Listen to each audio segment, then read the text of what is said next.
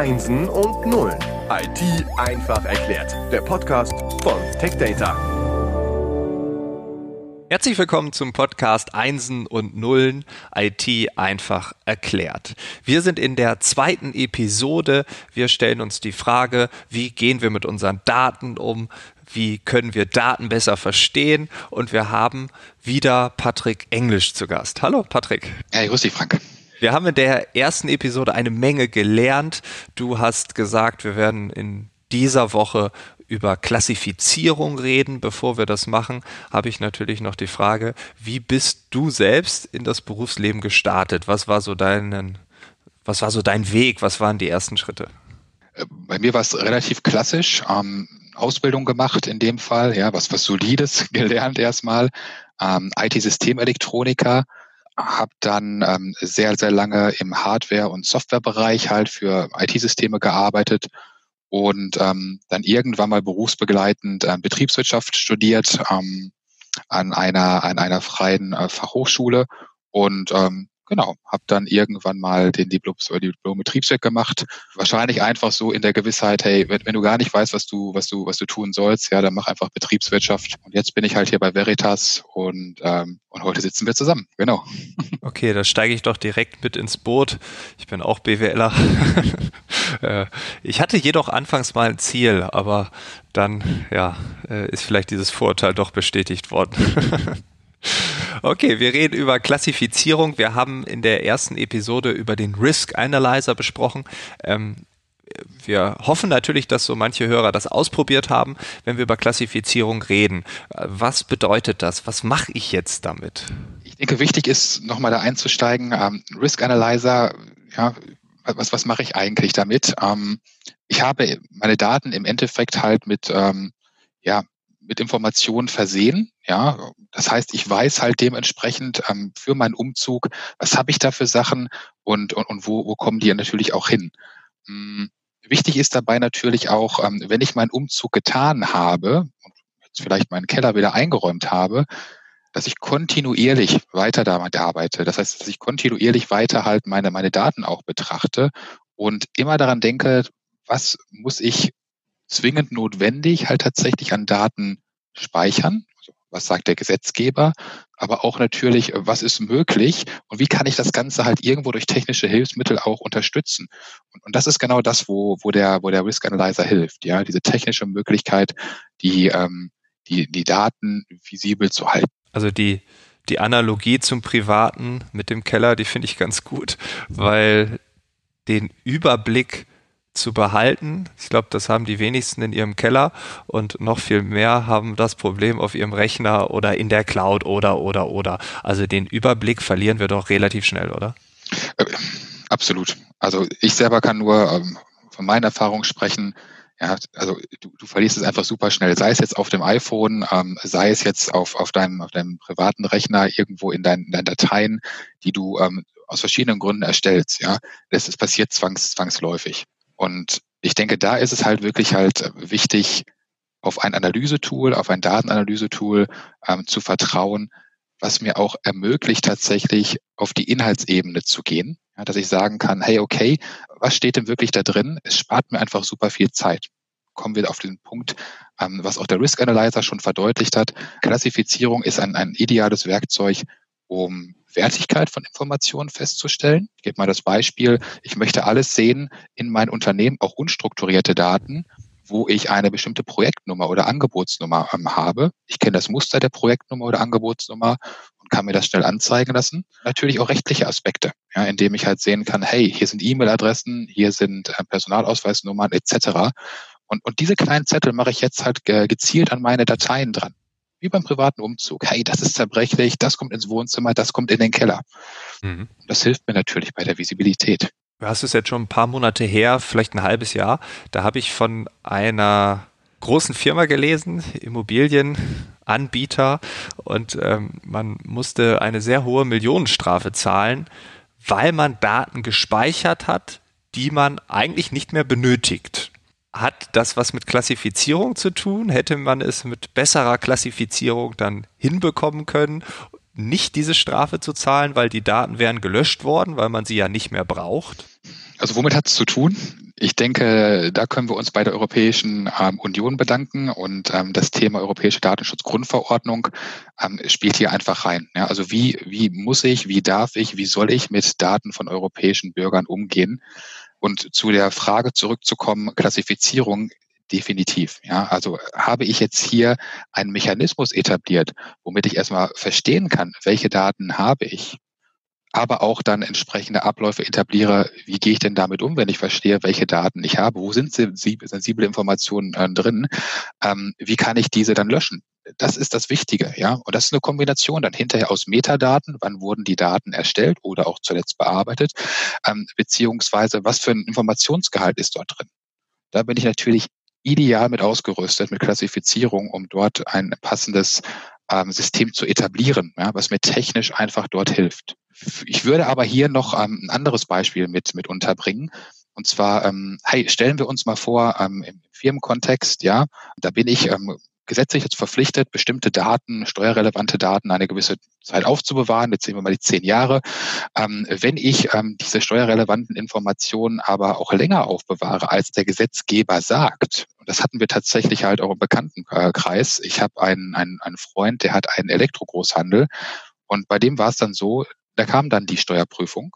Und wenn dann hier halt ähm, Daten gefunden werden, die nicht mehr aufbewahrt werden müssen, aber trotzdem da sind, dann darf der Steuerprüfer auch genau darauf eingehen, ja, und da weiter Nein. forschen. Das, das ist die Konsequenz einfach, ja, die ich auch in, in im Datenmanagement dann hinterher mittragen muss, ja, wenn es nicht richtig umgesetzt ist. Okay, jetzt verstehe ich, warum auch äh, einige Bekannte von mir genau nach zehn Jahren dann in den Keller rennen und den Ordner holen und dann verbrennen oder schreddern lassen oder was auch immer, weil was weg ist, ist weg. Okay, also ähm, Übereifer hilft einen dann nicht äh, vor den möglichen Konsequenzen, die da noch kommen können. Okay, jetzt äh, gehen wir mal davon aus, man hat sich damit beschäftigt, man weiß jetzt Bescheid, man hat alle Aspekte geklärt, die damit zu tun haben. Und dann fängt man mit der Cloud an. Ähm, du hast in der allerersten Episode gesagt, dass Microsoft ähm, der größte Anbieter von Office-Lösungen ist. Das ist klar. Der einfachste Cloud-Einstieg ist dann doch wahrscheinlich auch Office 365, oder?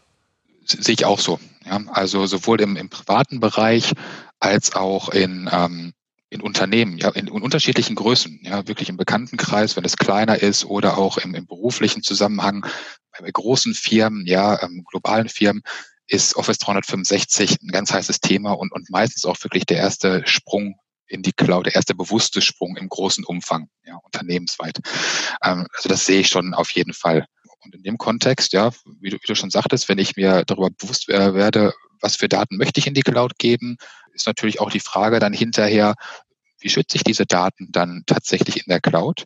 Das heißt, was für Maßnahmen muss ich ergreifen, um, um, Backup und Recovery zu gewährleisten, aber gleichzeitig auch, kommen wir jetzt wieder auf den, den Aspekt von äh, zuvor, wie verhindere ich es, ein Datenmessi auch in der Cloud zu werden?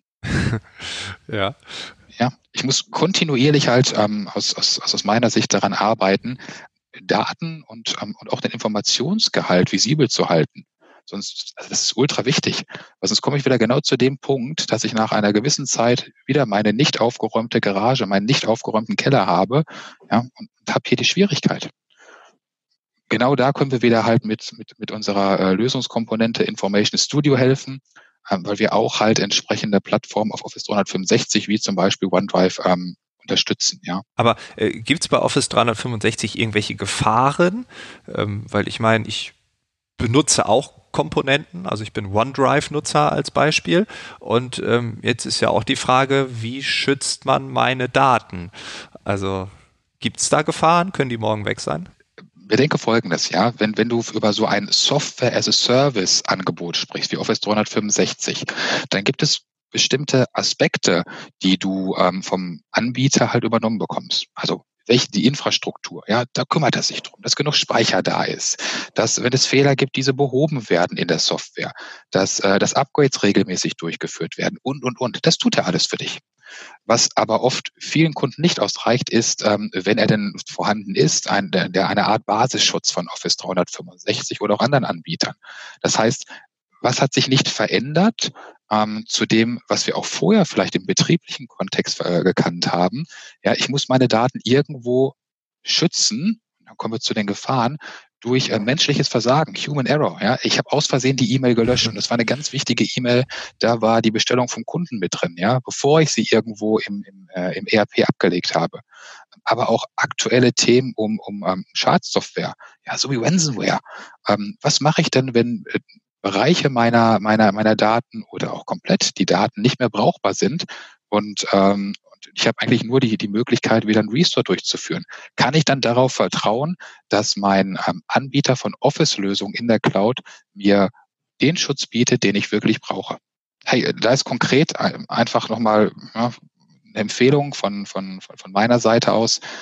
Wichtig ist, den Medienbruch, genauso wie ich das auch jetzt sicherlich schon in meinem Unternehmen mache, wenn ich meine Exchange-Umgebung sichere, meine Mail-Server-Umgebung sichere, da muss ich dran denken, der Medienbruch ist super wichtig, ähm, wird auch von verschiedenen Gremien, wie zum Beispiel Bitkom, ähm, ganz klar empfohlen, realisiert den Medienbruch, mhm. aber auch gleichzeitig, wenn ich eine Lösung zum, zum, zum Schutz von Office 365 in dem Beispiel einführe, einführe, dann sollte es genauso einfach sein wie Office 365 ähm, selbst. Also einfach ein, ich sage jetzt mal, set and forget. Ja, ich stelle es einmal ein und dann kann ich mich darauf verlassen, dass die Daten gesichert werden und ich muss auch nur dort in die entsprechende Lösung rein, wenn es darum geht, die Daten wiederherzustellen und zwar als vollen SaaS-Service mit allen Komponenten, genauso wie bei Office 365 mit dabei, unlimitierter Speicher, unlimitierte Aufbewahrung.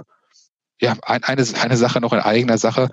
Ähm, wir bieten auch von Veritas aus ähm, eine entsprechende Trial-Version an für unsere Lösung SaaS Backup für Office 365, wo, wo sich jedes Unternehmen unabhängig von der Größe ähm, ein Bild davon machen kann. Ähm, wie funktioniert das ein, äh, eigentlich? Ähm, es ist super einfach. Es ist in, im Regelfall innerhalb von einer Stunde eingerichtet und, äh, und, und läuft dann mit. Und ich habe wirklich die essentiellen, einfach zu bedienenden Möglichkeiten auch da, ähm, um meine Daten richtig zu schützen und wiederherzustellen in einem sehr, sehr umfangreichen ähm, Umfang, den, ähm, den man schwer am Markt so findet. Mhm. Also klassischer Medienbruch äh, kann ja auch der USB-Stick sein, die externe Festplatte, aber wie du sagst, wenn man jetzt äh, im Unternehmenskontext da die einzelnen Festplatten hin und her schieben muss, äh, ist wahrscheinlich nicht so praktisch. Okay, ähm, dann würde ich sagen, in der nächsten Episode ähm, reden wir weiter über den Schutz von Daten, über Backups, ähm, konzentrieren uns dann aber auch ein bisschen mehr aufs eigene Rechenzentrum, auf die private Cloud, weil das, glaube ich, auch gerade in Corona-Zeiten äh, oder auch den Beyond-Corona-Zeiten, äh, die vielleicht irgendwann kommen werden, mit dem verstärkten Arbeiten aus dem Homeoffice ja vielleicht auch gerade ganz passend ist, oder? Absolut, ja, ist ein Thema, was gerade jetzt super aktuell ist, ähm, vorher auch relevant war und ich glaube in Zukunft noch weiter ähm, wichtig und spannend sein wird. Okay, dann vielen Dank, dass du uns in diese Thematik einführst. Vielen Dank auch an Veritas, dass sie diesen Schwerpunkt sponsort. Und dann hören wir uns in der nächsten Woche wieder. Bis dahin, alles Gute. Vielen Dank, Frank. Ciao. Ciao.